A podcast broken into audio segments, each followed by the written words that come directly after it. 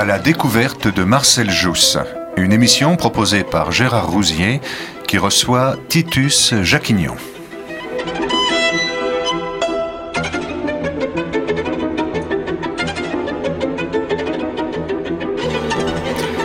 Titus Jacquignon, bonjour. Bonjour Gérard Rousier. Nous nous abordons aujourd'hui la deuxième émission sur Marcel Jousse. Euh, peut-être pour les auditeurs qui n'ont pas eu la chance de vous entendre la dernière fois, euh, quelques mots pour vous présenter à nouveau et ensuite euh, introduire notre propos qui est Marcel Jousse. Oui, je suis Titus Jacquignon et je suis doctorant en sociologie à l'Université de Montpellier. Le sujet de ma thèse porte sur l'étude de la vie et de l'œuvre de Marcel Jousse, il est né en 1886, il est mort en 1961.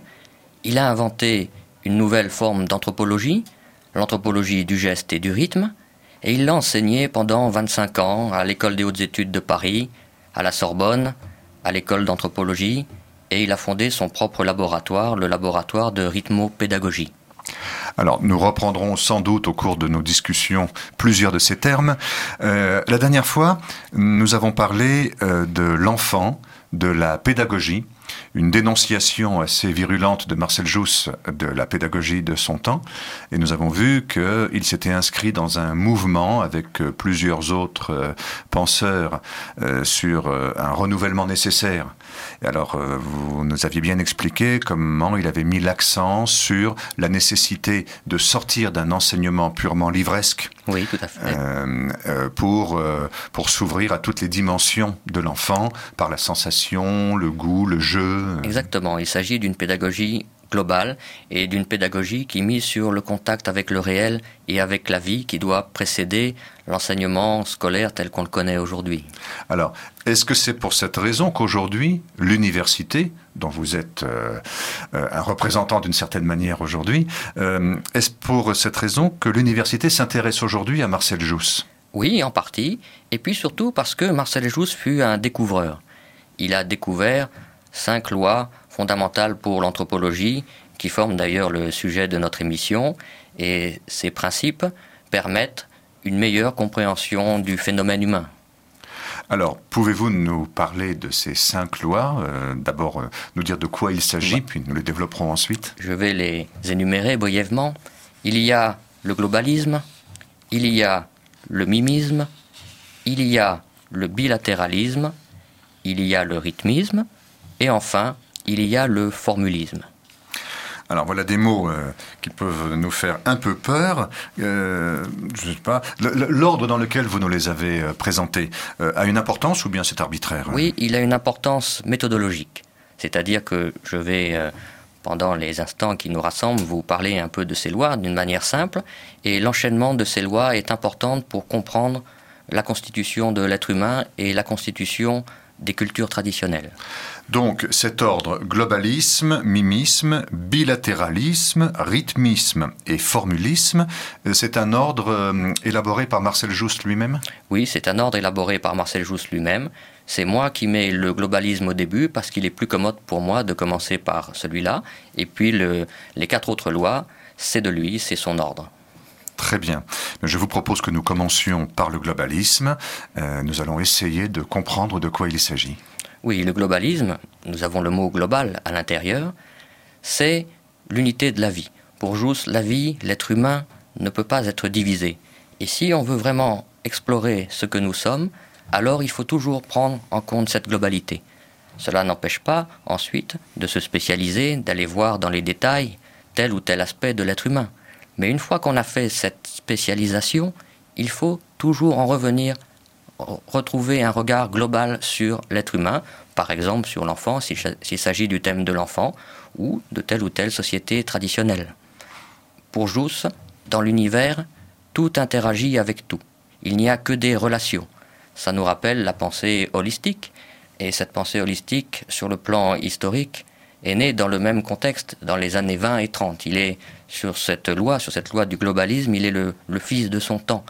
C'est, ça me rappelle un petit peu la philosophie du, grand euh, Whitehead qui a inventé, qui a fondé la philosophie du process. À sa suite, Paul Delic a fondé la théologie du process, cette idée qu'il y a une unité de la vie, un dynamisme dans l'univers et euh, un tissu de relations qu'il faut constamment observer, qu'il faut constamment préserver. Et par bien des aspects, je dirais que l'anthropologie de Jousse peut être qualifiée d'anthropologie du process, d'anthropologie du mouvement, du dynamisme de la vie. Effectivement, quand vous dites que cela fait penser à la pensée holistique, euh, qui aujourd'hui euh, se trouve dans tous les livres de, développement personnel, de philosophie euh, pratique, dans ce que vous avez évoqué, il y a aussi l'idée de transdisciplinarité. Oui, tout à fait. Jousse est très très en avance sur, sur son temps dans ce domaine-là. Il refuse complètement la séparation entre les disciplines scientifiques. Tous ces cours commencent et s'achèvent par un appel à la collaboration entre des disciplines scientifiques très diverses, psychologie, éducation, sciences des religions, ethnologie, médecine, psychiatrie, pour croiser les approches et mieux comprendre de l'intérieur le phénomène humain. Alors, donc euh, cela, c'est le globalisme. Euh, alors on va, on va probablement mieux comprendre l'ensemble de sa pensée si euh, on décline les cinq lois. Si on déroule un petit peu les, explications, oui. Donc la, deuxième, c'est le mimisme. Le mimisme. Le mot vient d'Aristote au départ, la mimésis. Aristote dit l'enfant, par la mimésis, par le mime, acquiert ses premières connaissances. Et Marcel Jousse part de cette observation pour former le mot mimisme. Pour lui, l'univers, les événements qui se produisent autour de nous, s'engrangent, s'enregistrent à l'intérieur de notre constitution humaine. Ils nous marquent profondément. Nous sommes traversés, transpercés d'informations, de vibrations, de sensations. Et puis vient le moment de l'expression humaine. Il faut arriver à projeter à l'extérieur de soi, pour les autres, la richesse que nous avons à l'intérieur de nous. Le mimisme est cette fondation du langage humain. C'est à la fois la capacité de recevoir le réel, de le laisser jouer à l'intérieur de nous, et puis d'être capable de le rejouer pour former euh, l'expression humaine, que celle-ci soit une expression globale, que celle-ci soit une expression orale ou que celle-ci soit écrite. Ça fait un petit peu penser à ce, euh, ce dont a parlé René Girard euh, avec euh, la manière dont l'enfant, le petit homme, apprend. Est-ce que c'est du même ordre? C'est la même source, c'est-à-dire que nous partons de la grande observation d'Aristote. Mais après, les voies anthropologiques se, séparent. Je précise que Jousse est antérieur à René Girard. Et le désir mimétique de René Girard ne, ne conjoint pas l'anthropologie du geste et du rythme de Marcel Jousse, que j'expliquerai euh, petit à petit, qui contient des aspects de, prise de conscience en particulier qui le distinguent fortement de, du désir mimétique. Alors, euh, mimisme, mimétique, euh, c'est un petit peu compliqué de, Oui, tout à fait. Ce sont des notions qu'il est important de préciser. Je vais préciser. Jousse distingue le mimétisme, en particulier le mimétisme opératoire, qui relève du comportement animal. Par exemple, pour lui, un caméléon qui épouse les couleurs de la nature, c'est du mimétisme. Par contre, l'homme, lui, passe sur le registre de la culture. Le mimisme, c'est une part de créativité qu'il y a en nous. C'est la capacité d'aller puiser dans notre mémoire, d'allier cette mémoire avec la créativité pour inventer du langage humain, pour inventer du sens. C'est-à-dire que l'anthropologie de Jousse est aussi une sémiologie le geste est significatif. C'est ce qui sépare le mimétisme du mimisme. Et alors, vous parlez du langage. Oui. Mais comment passe-t-on euh, de ce mimisme, c'est-à-dire cette absorption? D'ailleurs, euh, Marcel Jousse a créé un terme euh, un peu barbare, si j'ose dire. barbare, oui. Je vous laisse nous le. Nous le... L'intususception. Into, c'est recevoir à l'intérieur de soi. Et susception, effectivement, c'est s'imprégner de quelque chose. C'est comme si nous étions une éponge au milieu de l'univers. Nous captions les informations de l'univers. Alors, vous avez parlé euh, immédiatement du langage. Oui. Euh, y a-t-il un lien euh, entre cette intussusception et la constitution du langage? Oui, parce que le langage est le reflet, la projection des expériences intérieures que nous faisons en particulier dès la prime enfance. Très bien. Alors, est-ce qu'on peut continuer dans euh, l'énumération, l'explication des lois? On les développera ensuite. Nous avons donc le globalisme, le mimisme, puis le bilatéralisme. Le bilatéralisme, bi 2, la latéralité, je n'explique pas, hmm. ça tient essentiellement à la constitution de l'être humain. Nous sommes un être debout, en marche, nous oscillons quand nous marchons, c'est le principe de l'oscillation universelle, et nous sommes constitués de deux côtés, une main droite, une main gauche. Nous sommes portés vers un mouvement avant-arrière. Nous pouvons aussi effectuer un mouvement en haut, en bas. C'est notre premier espace. Il tient à notre constitution physique. Et tout l'apport de Marcel Jousse va être de montrer que l'être humain a pris conscience de son corps, de sa constitution physique pure, et s'en est servi ensuite pour constituer, pour fabriquer un autre type de corps, un corps culturel, un corps traditionnel, un mythe, un récit poétique, etc. Alors, euh, est-ce que vous pourriez donner un, exemple concret? Parce que ce n'est pas très évident à saisir euh, euh, le lien entre ce bilatéralisme, entre le rythme propre à l'être humain et puis sa constitution d'un mythe ou d'une légende. On a un peu l'impression, là on fait comme un saut de la pensée, il nous manque peut-être quelque chose. Oui. Eh bien, observons les, mouvements de l'être humain, par exemple la berceuse maternelle, droite, gauche, ou encore le balancement avant-arrière des juifs lorsqu'ils prient ou lorsqu'ils lisent la Torah. Eh bien, Jous dit, voilà, on utilise ces mécanismes extrêmement simples du corps humain pour faciliter la mémorisation, pour faciliter l'apprentissage et ensuite pour faciliter la transmission. C'est une physiologie de l'apprentissage. Est-ce qu'on pourrait faire un, lien avec euh, cet article que, vous m'avez envoyé euh, de Michel de Certeau, qui était paru dans Études en, 1970, euh, où il parlait de l'anthropologie du geste de Marcel Jousse J'avais relevé cette phrase où il, il parlait des travaux de Jousse liés aux questions ouvertes par la crise moderniste et en particulier par la critique historique des origines chrétiennes. Et alors, je vous lis cette phrase qui me semble en, en, rapport avec ce que vous venez d'évoquer. Euh, les, elles instaurent un préalable nécessaire à toute interprétation de contenu ou de sens alors il dit, on a fait du théologique alors qu'il fallait commencer par l'anthropologique. Vous avez parlé de mythe, de légende, mais on peut, on peut tout à fait appliquer ça. Euh, Exactement, au monde de la Bible, effectivement, c'est ce que fait Jousse d'ailleurs. Et donc il fait euh, de l'anthropologique avant de faire du théologique. Exactement. Je reprécise une minute ce que j'ai dit là, lors de la dernière émission. La crise du modernisme, c'est la science historique qui s'attaque à la question des religions et à la question de la Bible en particulier. Et il y a de, grandes tragédies pour certaines personnes qui en perdent la foi parce que la critique historique détruit les, anciennes certitudes. Et Marcel Jousse, dès ses études, études séminaristes, je rappelle qu'il est aussi prêtre jésuite, est confronté à cette crise. Il voit des gens, des futurs prêtres, perdre la foi. Et il se dit, ce n'est pas normal. En fait, je crois, je crois qu'on se trompe de méthode. Au lieu d'utiliser la philologie, la philologie grecque en particulier, pour étudier Jésus, on ferait mieux de partir de l'anthropologie, se demander qui est l'homme Jésus, et puis ensuite se demander de quel milieu il vient, quelle langue il parle, et quelle est sa pédagogie. Dans l'Évangile, Jésus est appelé Rabbi, ce qui veut dire professeur. Rabbi Yeshua, Yeshua c'est son nom araméen, c'est sa langue. Et Jésus part de ce point de, de cette base-là et commence à explorer la langue araméenne d'abord, les Targums, qui sont la mise par écrit du patrimoine oral araméen, et il essaie de comprendre Jésus de l'intérieur en tant qu'homme et en tant que professeur. Il ne fait pas de théologie. Et il reproche aux théologiens, il reproche à ses confrères, d'une certaine manière, d'avoir pris le problème par le mauvais bout.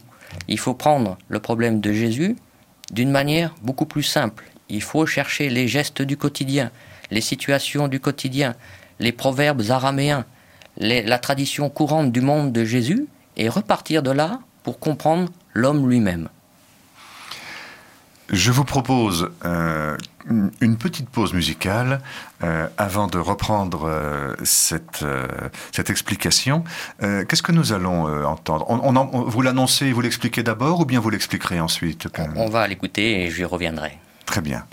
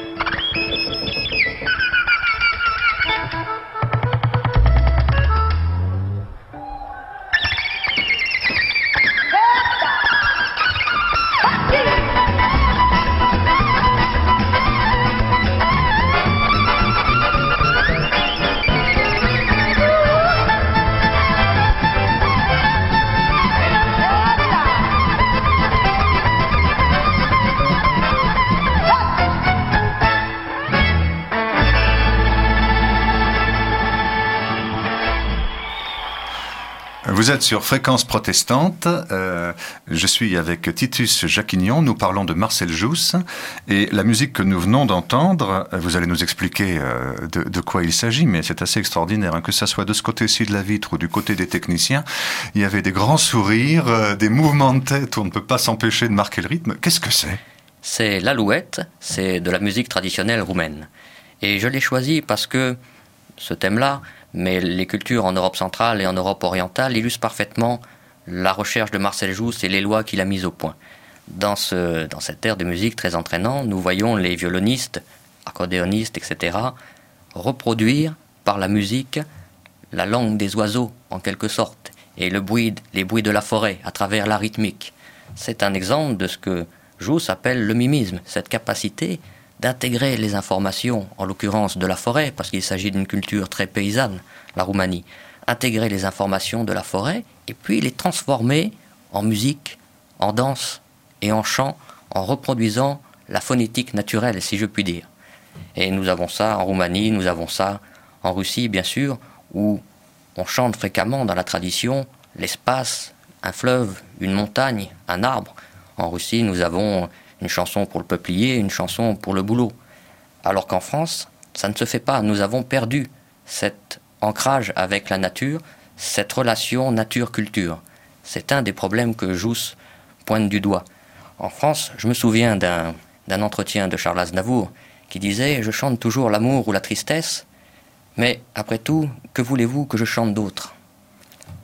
Eh bien, moi, je pense que c'est un peu court. Il faut chanter beaucoup plus que ça. Et en Europe centrale, on, reste global.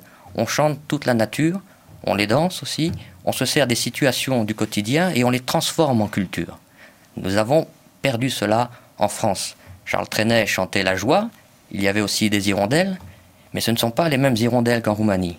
En Roumanie, il y a un autre air traditionnel appelé l'hirondelle, où on entend le langage des hirondelles, on entend la situation de ces oiseaux dans la musique. Ça, c'est du mimisme, maîtrisé, pratiqué au quotidien par des gens très simples.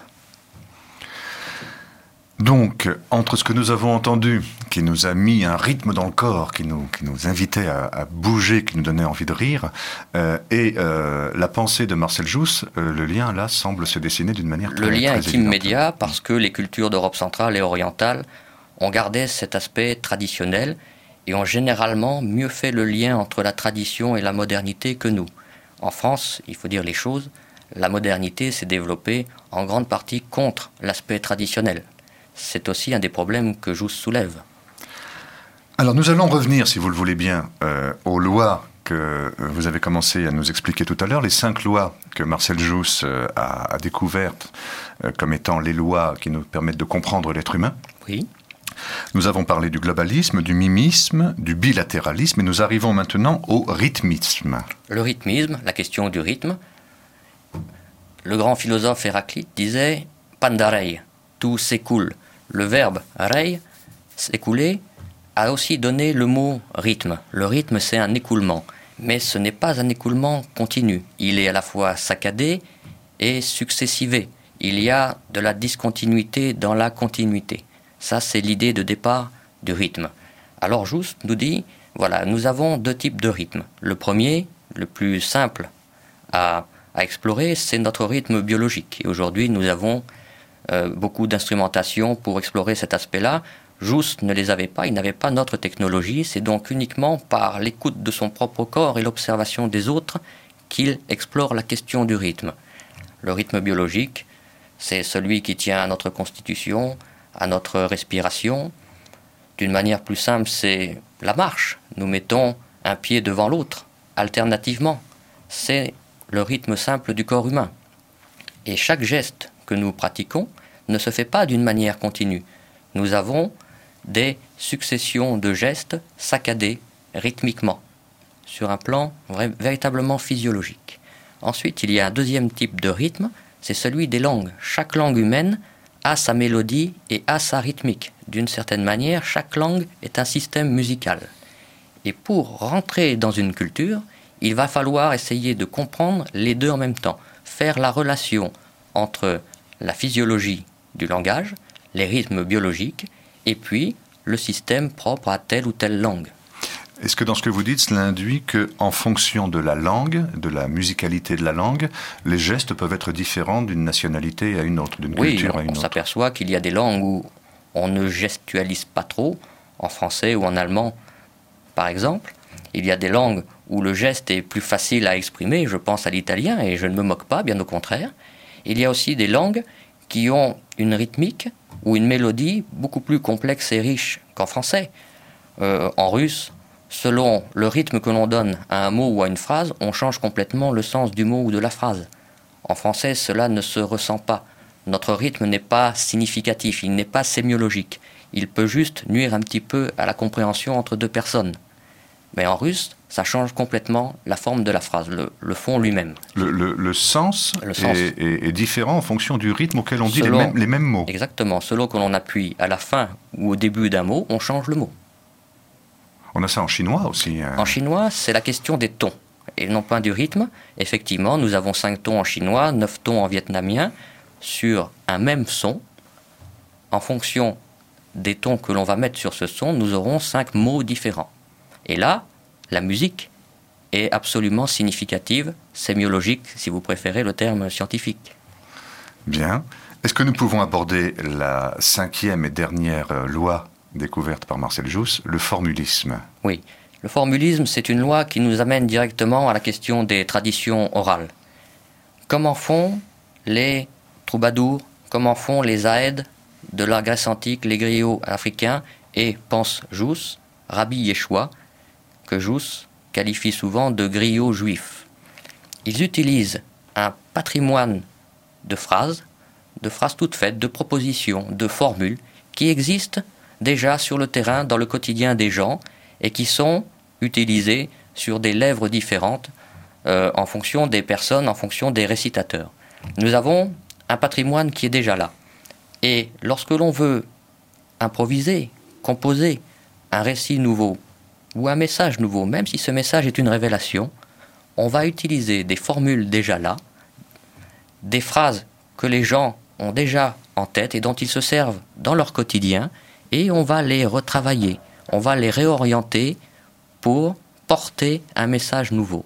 C'est-à-dire que dans le monde de l'oralité, on fait du nouveau en se servant toujours de l'ancien, mais on le retravaille et on le réoriente. Alors, euh, est-ce que ça voudrait dire que les évangiles, par exemple, euh, suivent les lois du la loi du formulisme? Exactement, les évangiles, la Bible aussi, la Bible hébraïque, évidemment. C'est-à-dire que, nous avions, dans les langues populaires de la région, il y avait différents dialectes araméens. Euh, Jésus parlait araméen, et plus particulièrement le galiléen, certains de ses disciples aussi.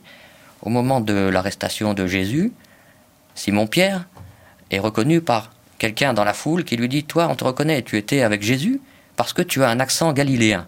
Et c'est à ce moment-là que Simon-Pierre le renie trois fois en galiléen et avec son accent.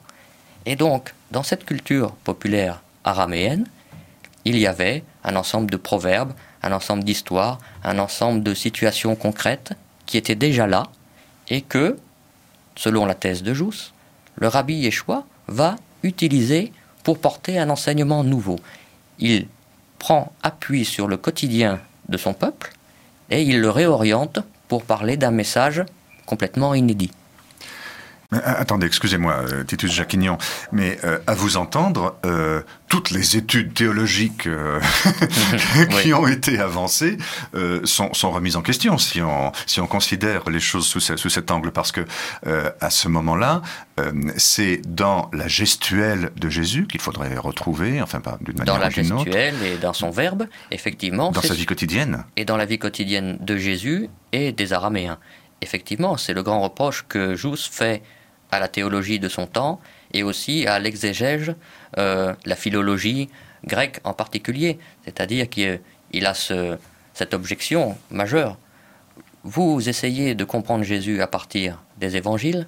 Nous avons des évangiles qui datent du IVe siècle, qui sont écrits en grec, qui représentent le stade final d'une composition. Mais Jésus n'était pas grec, il n'a pas enseigné en grec, il parlait araméen, il a enseigné au milieu des siens. Et vous, vous qui travaillez sur Jésus, vous ne parlez pas araméen, vous n'avez pas étudié cette question-là, vous ne connaissez pas le milieu culturel de Rabbi Yeshua, mais alors, comment pouvez-vous porter un discours légitime sur cet homme-là? Est-ce que justement, on n'est pas dans cette idée que, d'une certaine manière, indépendamment, je me fais un peu l'avocat du diable, hein, excusez-moi, allez-y, allez-y.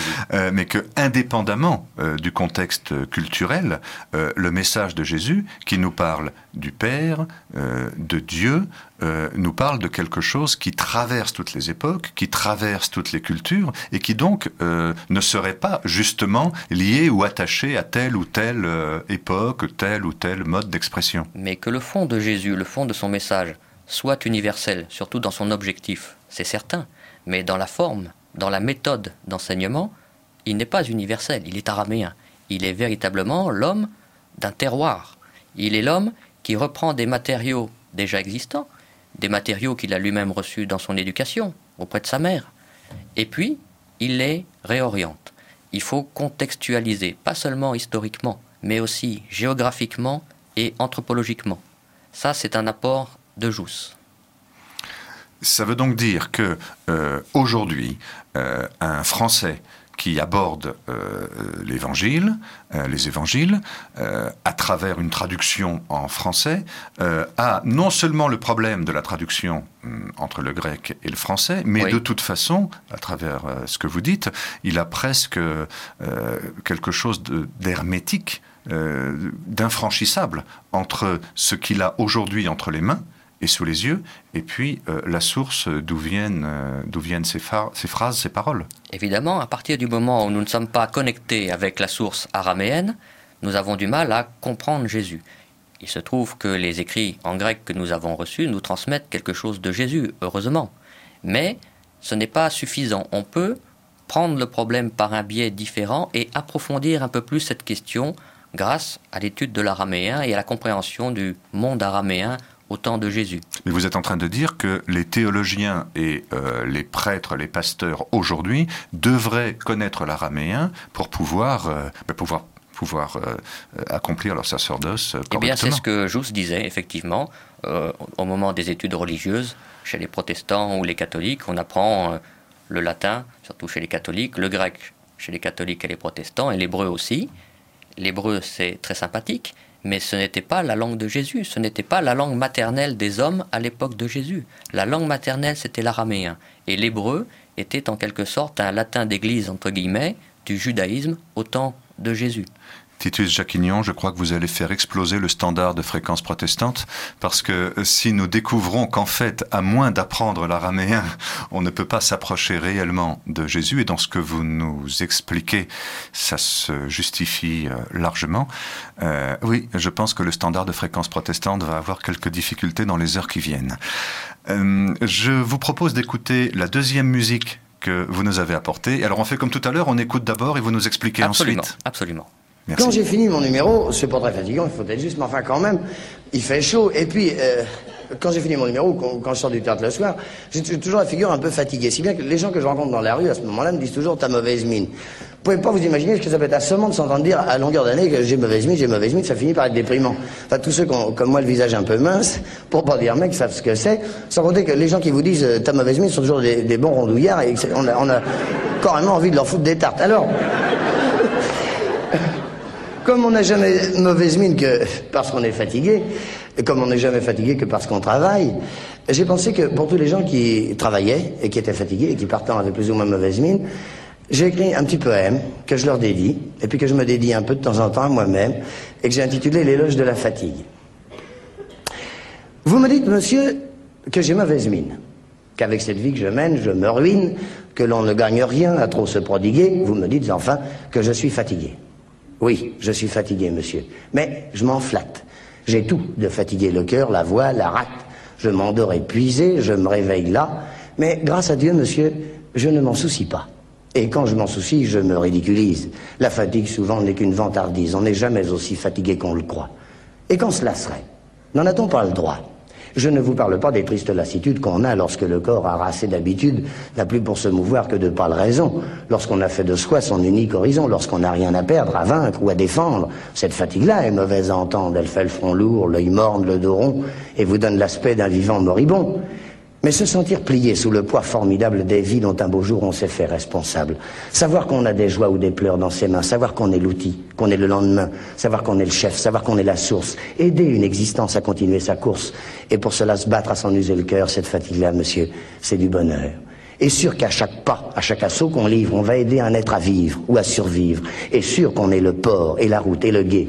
Où prendrait-on le droit d'être trop fatigué? Ceux qui font de leur vie une belle aventure marquent chaque victoire en creux sur leur figure. Et quand le malheur vient mettre un creux de plus, parmi tant d'autres creux, il passe inaperçu. La fatigue, monsieur, c'est un prix toujours juste. C'est le prix d'une journée d'efforts et de lutte. C'est le prix d'un labour, d'un mur ou d'un exploit. Non pas le prix qu'on paie, mais celui qu'on reçoit. C'est le prix d'un travail, d'une journée remplie et c'est la preuve aussi qu'on vit avec la vie.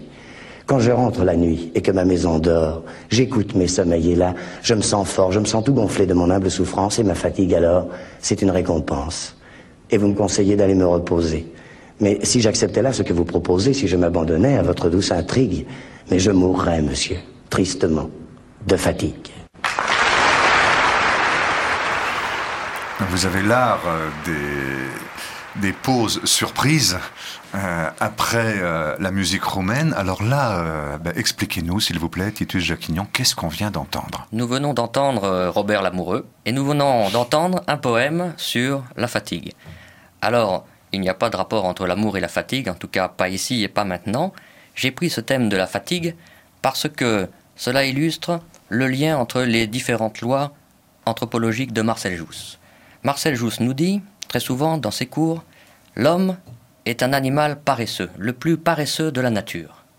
Et c'est pour ça qu'au fil de l'évolution, il va progressivement passer du style d'expression globale au style manuel, inventer des langues des signes, comme les Indiens d'Amérique, passer du style manuel au perfectionnement du style oral, et ensuite, plus récemment dans l'histoire de l'humanité, passer du style oral au style écrit, par souci d'économie d'énergie, parce que le style global demande trop de dépenses d'énergie et qu'à un moment donné, ce n'était plus commode pour nos ancêtres.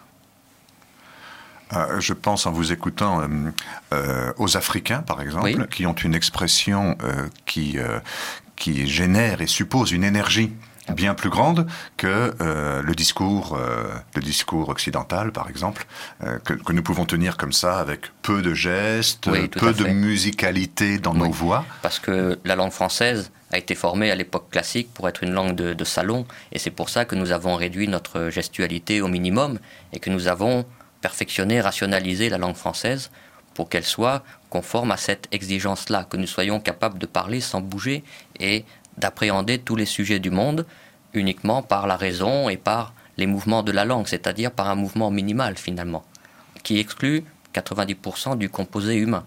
Dans d'autres cultures, ce n'est pas le cas.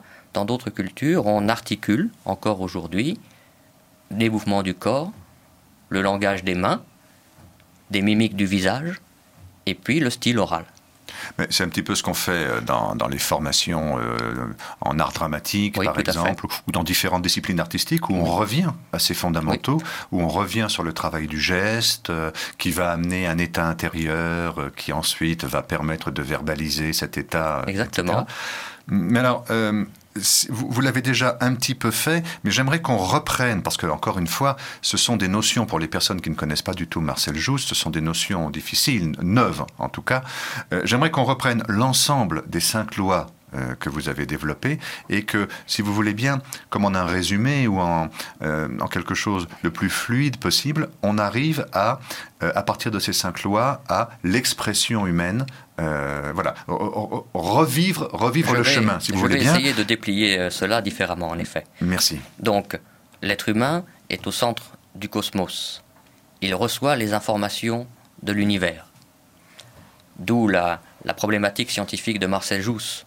Comment l'anthropos, l'être humain, placé au milieu de l'univers, arrive-t-il à le connaître, c'est-à-dire à mémoriser et à transmettre et à enrichir cette mémoire commune, mémoire individuelle et mémoire collective? C'est la, grande problématique scientifique de ces 25 ans de recherche et d'enseignement. Donc nous recevons le réel en nous, nous nous laissons jouer par lui, et puis, parce que nous vivons ensemble, que nous sommes bien obligés de communiquer, que l'homme est un homme social, il faut rejouer, il faut transmettre ce qu'il y a à l'intérieur de nous. Excusez-moi, donc jusqu'à présent, vous parlez du globalisme. Là, on va, on va arriver à la deuxième. Euh, déjà dans le globalisme et dans le mimisme. Parce que le mimisme, c'est une mémoire vivante et globale. Ce n'est pas une mémoire spécialisée. Ce n'est pas simplement un instrument intellectuel. C'est la mémoire de tout le corps, de tout l'être humain. D'accord. Euh, excusez-moi, c'était pour essayer de, clarifier un petit peu ces, notions. Donc, le début de, ce que vous avez dit, on était vraiment dans le globalisme. L'homme qui reçoit, qui intussusceptionne, maintenant que j'ai un mot joussien, je l'utilise. Oui. Euh, Il reçoit les, interactions de l'univers. Donc là, on est dans le globalisme. Exactement. Et dès qu'on aborde euh, la communication, l'expression... Dès qu'on aborde la constitution d'une première mémoire, nous sommes dans le mimisme. Cette mémoire est dynamique, elle est fluide, elle est vibratoire. ce sont les échos des phénomènes, des situations humaines, sociales, ce sont les échos qui s'imprègnent à l'intérieur de nous. C'est une imprégnation constante, plus ou moins euh, en fonction des sensibilités individuelles, bien sûr. C'est particulièrement vrai chez l'enfant, durant la première enfance. Alors, ensuite, donc là, euh, nous sommes dans ce qu'on ce qu'on appelle le mimisme euh, et l'expression de cela. L'expression part d'une prise de conscience. Quand l'être humain prend conscience de ce qu'il a intérieur, intériorisé, lorsqu'il prend conscience de ce qui existe autour de lui, il éprouve le besoin de communiquer. Ce besoin, c'est la base de la, communication, pas sur un plan technique, un besoin biologique, humain, de s'adresser aux autres. Et c'est là qu'interviennent les autres lois joussiennes qui vont permettre de structurer différents types d'expressions humaines, expressions globales, manuelles, orales ou écrites. Alors, euh, la, la, troisième de ces lois, c'est le bilatéralisme. Le bilatéralisme, c'est une loi physique, c'est la constitution du corps humain, avec ma droite, avec ma gauche, avec mon balancement droite-gauche, l'avant, l'arrière, et cette oscillation qui nous fait avancer. Victor Hugo disait la force qui va, c'est une manière poétique de dire le bilatéralisme, et puis le haut et le bas. Et l'homme a pris conscience de cet espace qui lui est propre, de cette première géométrie, et il s'en est servi pour charpenter, pour construire des récits, des mythes, des légendes, et finalement, tout simplement, la culture. Alors toujours dans un, dans un souci pédagogique hein, de, de, reprise.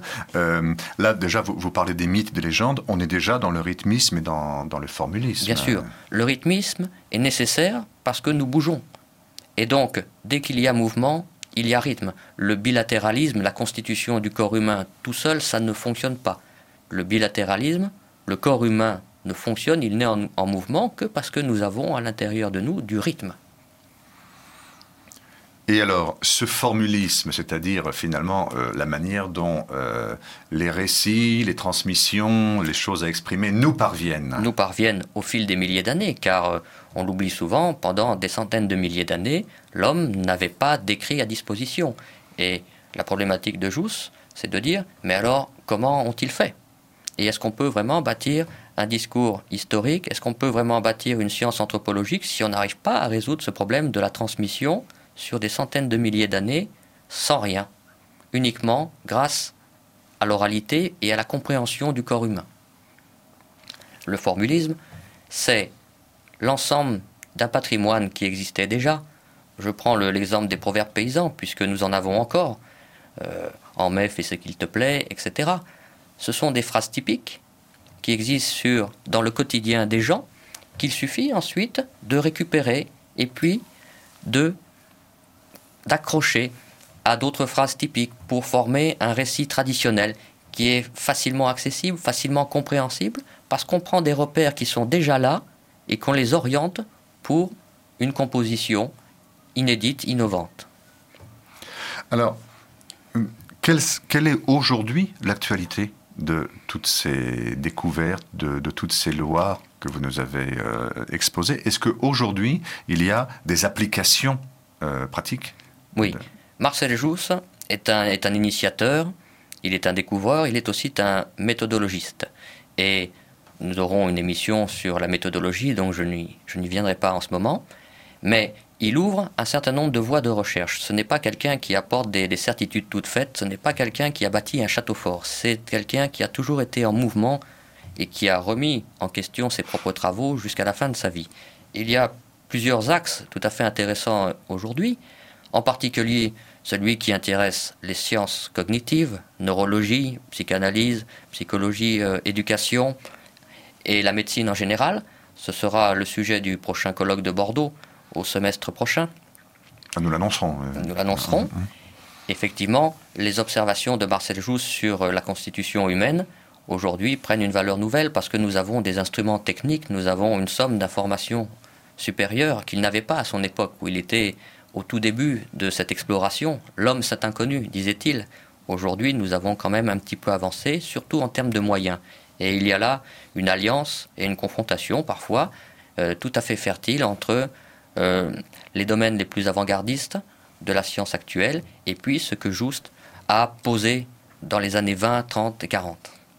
Et est-ce qu'aujourd'hui, à part les Joussiens déjà convaincus, euh, euh, il, y a une, acceptation de, ces idées, de ces lois et, des applications peuvent, qui peuvent en découler. Dans le domaine scientifique, on n'a pas à accepter ou ne pas accepter. On a à vérifier, on a à confronter.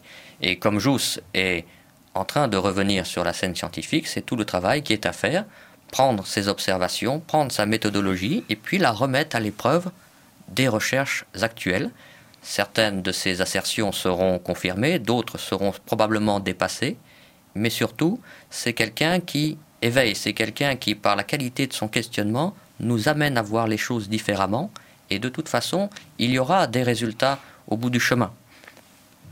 Alors, euh, en dernière partie de cette émission, puisque nous sommes sur fréquence protestante, euh, ça, s'impose un peu. Vous nous avez parlé de Rabbi Yeshua. Euh, vous nous avez dit, si j'ai bien compris, que Marcel Jousse, par les lois qu'il avait mises à jour et d'une manière générale par sa vision anthropologique, nous proposait d'aller à la rencontre de Jésus d'une manière très différente de celle à laquelle nous sommes habitués. Est-ce que vous pourriez revenir sur euh, Marcel Jousse et Rabbi Yeshua, s'il vous plaît? Ça aussi, ça, cela fait partie de son actualité. Il a commencé un chemin en explorant les Targums, en explorant la langue araméenne, un chemin qui n'a pas été véritablement euh, développé après lui, sauf par quelques personnes euh, très restreintes finalement. Et c'est une invitation à reprendre l'exploration, l'exploration des Araméens durant l'Antiquité, et je dirais l'exploration plus générale de la chrétienté d'Orient. Aujourd'hui encore, je le, je le, précise, il y a des gens, il y a des chrétiens orientaux en Irak ou en Syrie qui parlent syriaque. Le syriaque ou les dialectes syriaques sont les descendants de l'araméen de Jésus. Ils ont une liturgie en syriaque, ils ont une Bible en syriaque, c'est-à-dire en araméen. Et ces gens-là existent. Et on connaît les difficultés qui sont les leurs en Irak et en Syrie maintenant. Jousse nous appelle à nous rapprocher de ces cultures et à mieux les comprendre. Et euh, il nous appelle aussi à faire une démarche historique en direction de l'histoire du christianisme en Orient. Dès l'Antiquité, nous savons que les fameux chrétiens de saint Thomas, les chrétiens de langue araméenne, aujourd'hui on dirait même des judéo-chrétiens, car ils étaient restés très proches de la tradition juive, sont allés jusqu'en Chine, en passant par l'Inde, en particulier le Kerala, en passant par la Perse ou l'Arménie. C'est un pan entier de notre histoire que nous avons complètement méconnu. Tout reste à faire, toutes les thèses de doctorat restent à constituer sur ces sujets-là. Mais pas seulement. Encore une fois, euh, j'y reviens parce que c'est quand même énorme. Euh, à vous écouter, il faudrait tous qu'on se mette à l'araméen. Il faudrait au moins qu'une, comment dire, une légion d'amateurs avertis se mettent à l'araméen et rendent accessible la compréhension de l'araméen au plus grand nombre. Ce qui, ce qui rendrait euh, un, tout autre son, un tout autre écho que ce que nous avons aujourd'hui dans nos, dans nos compréhensions aux uns et aux autres. même, même, dans, excusez-moi, même dans le process dont vous parliez tout à l'heure. Parce que les, les, les personnes, euh, enfin Whitehead et puis, et, puis, et puis ceux qui lui ont succédé, euh, à ma connaissance, ne parlaient pas l'araméen. Donc ils ont eu une vision euh, de, du christianisme. Ils nous ont proposé une vision très libératoire du christianisme. Mais on est même là même là, on est encore euh, sans doute loin du compte. Oui, il y a toujours une distance qui nous sépare du rabbi Yeshua. Nous avons eu un accès à ces enseignements à travers le canal de la langue et de la culture grecque, à travers aussi le canal des, dogmes fondateurs du christianisme, qui nous ont, je vais utiliser ce mot, conditionnés. Et ces dogmes ont été formés, pétris en langue grecque et avec les matériaux issus de la philosophie grecque et de la science grecque antique nous n'avons quasiment aucun accès au monde araméen, aux cultures araméennes. Donc effectivement, cela pose un très grand problème de compréhension de l'homme Jésus dans son contexte culturel, géographique. Surtout que, si je reprends ce que vous avez dit tout à l'heure, euh, à partir du moment où euh, chaque langue, chaque culture suppose euh, une vision du monde, oui. Euh, euh, encore une fois, on peut considérer que ce qui a été traduit en grec, en latin, puis en français, euh, est tellement déformé qu'on on est, on est, on est loin on est vraiment loin de la, de la source. Je ne vais pas utiliser le mot déformé, mais en tout cas, nous sommes. pas vous. D'accord. mais nous sommes en tout cas à une grande distance du monde araméen. Ça c'est clair. Jousse nous invite donc à découvrir l'araméen et à découvrir le patrimoine des Targums, qui sont, je le répète encore une fois, la littérature orale populaire des Araméens au temps de Jésus, qui a été mise par écrit trois, quatre siècles après lui. Nous avons donc là un, témoignage dont Jousse s'est servi toute sa vie pour approfondir la question. Y a-t-il d'autres aspects encore euh, sur la, modernité de Marcel Jousse dont vous pourriez nous parler? Oui, il y a sa méthodologie, et Jousse répète très souvent à l'intérieur de ses cours, mon anthropologie, c'est avant tout une méthodologie. Ce n'est pas un, une dogmatique, ce n'est pas un ensemble de certitudes figées. Je vous donne une manière de faire, je vous donne une démarche et puis un outillage. Et puis, après, c'est à vous de le personnaliser, c'est à vous d'explorer et d'ouvrir votre propre voie. Et cette méthodologie, nous verrons ça dans l'émission prochaine, est très importante, très rigoureuse. Elle permet d'approfondir la compréhension de l'être humain, la construction de nos cultures, de nos sociétés, de nos traditions. C'est ce qui fait toute sa valeur aujourd'hui. C'est un homme d'une très grande acuité, c'est un homme qui a forgé difficilement tout au long de sa vie des outils qui sont d'une très grande efficacité. Nous verrons pourquoi, nous verrons comment. Et puis, un autre thème tout à fait important chez lui, c'est le thème de la préhistoire. Euh, en 1940, on découvre la grotte de Lascaux. À ce moment-là, c'est la déroute de l'armée française. Jousse, qui a presque 55 ans, était officier de réserve. Il est donc mobilisé avec l'armée française. Il n'a pas de meilleurs résultats que les autres et, avec son colonel et son régiment, ils arrivent à se replier en bon, ordre jusque dans le sud-ouest de la France, pas très loin de Montignac, la grande grotte préhistorique découverte au milieu du XIXe siècle. Et il reprend ses cours, il est démobilisé en 1941. Et très souvent dans ses cours, il revient sur la question de la préhistoire, un mot que je n'aime pas, un mot qu'il n'aime pas non plus. Et nous verrons, au cours de l'émission que nous consacrerons à la préhistoire, que l'homme moderne était déjà présent dans les grottes de Lascaux, de Montignac ou d'Arcy-sur-Cure. Même si ça, fera l'objet d'une prochaine émission, vous pouvez nous en dire un mot, parce que c'est un peu mystérieux ce que vous dites là. L'homme moderne était déjà présent. C'est-à-dire que je vais prendre les, recherches les plus, euh, les plus récentes sur la question préhistorique. On sait bien aujourd'hui qu'il n'y a pas de différence cognitive anthropologique entre l'homme de Lascaux et nous aujourd'hui. C'est-à-dire que c'est le même type d'homme que nous. Si on prenait l'homme qui était dans les grottes de Lascaux il y a 25 000 ans et qu'on le mettait dans notre studio aujourd'hui en lui apprenant à se servir de la radio, il apprendrait avec les mêmes qualités et les mêmes difficultés que nous. C'est le même type d'homme, c'est déjà l'homme moderne. Et ensuite, il y a la question culturelle. L'homme de Lascaux n'a pas inventé l'art, il a projeté sur les murs les prémices de notre culture moderne selon des mécanismes que Jousse a étudiés dans son anthropologie et que je détaillerai la prochaine fois que nous en parlerons. Mais Lascaux, Montignac résument comme un laboratoire vivant l'anthropologie de Marcel Jousse et sa compréhension de l'être humain. C'est-à-dire que les cinq lois dont vous nous avez parlé aujourd'hui... Nous allons les retrouver dans les grottes ornées de la préhistoire. Très bien. Eh bien, euh, je vous donne donc rendez-vous notre, pour notre prochaine émission.